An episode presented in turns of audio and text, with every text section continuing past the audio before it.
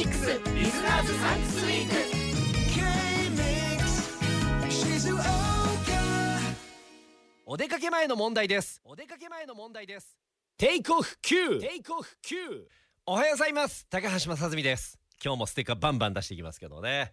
えー、K-MIX リスナーズサンクスウィークラジラとしては今日が最終日ということでもう最終日にふさわしいちょっとねオープニングトーク持ってきましたけれども。あの洗濯物畳むでしょ？であの食器用の水切りマットみたいなのあるじゃないですか。あれは食器が触れる面を、えー何？内側に折りたたんじゃうつまり裏側に折りたたむんです。最近迷ってるのがエプロンなんですよね。エプロンは表面要は食食事というかなんか食材側とこう触れる面を表に畳んだ方がいいか、えーそれをこう裏側にして畳んだ方がいいかっていう。これどう思います？皆さん。ちょっと待ってください。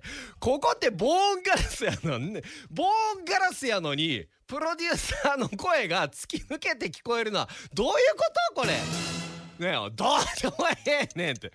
そっちにとってはどうでもいいかもしれんけどエプロンを表向きに畳もうか裏向きに畳もうかこっちはもう重大なんですよこんなん本当に。みんなもね多分ねおいどうでもいいと思ってると思うけどこっちにとっちゃね大事なの。